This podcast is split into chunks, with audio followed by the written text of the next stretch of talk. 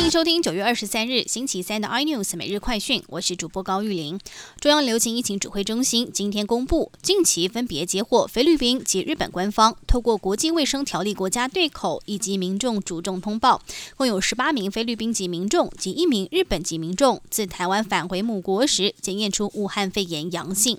因为有个案裁检复检为阴性，指挥中心表示将继续调查，掌握疫情。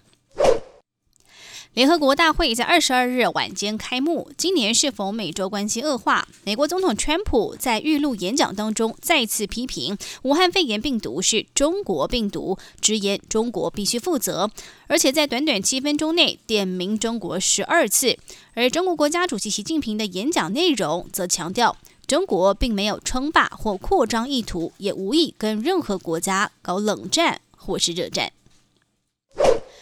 受武汉肺炎影响，APEC 今年将首次以视讯方式举办全球瞩目的年会。据了解，我方积极争取由蔡英文总统视讯参与领袖峰会。另外，《时代》杂志今天公布编辑评选的年度百大最具影响力人物完整名单，总统蔡英文也入选其中。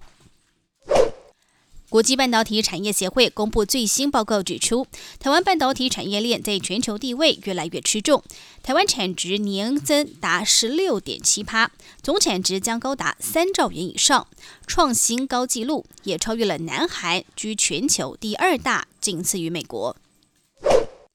财政部与台新金控的招银案纠葛了十五年，市场最新消息传出，财政部与台新金有初步共识，将由保家公股机构接手台新金持有的十三趴招银股份，而细数这四年来积极大买金融股的神秘帝王保家集团。林腾海父子就曾经布局中信金、星光金、台新金、元大金和永丰金等五家金控。更多新闻内容，请锁定有线电视八十八 MOD 五零四 iNews 最正晚报，或上 YouTube 搜寻三立 iNews。感谢台湾最大 Podcast 公司声浪技术支持。您也可以在 Google、Apple、Spotify、KKBox 收听最新 iNews 每日快讯。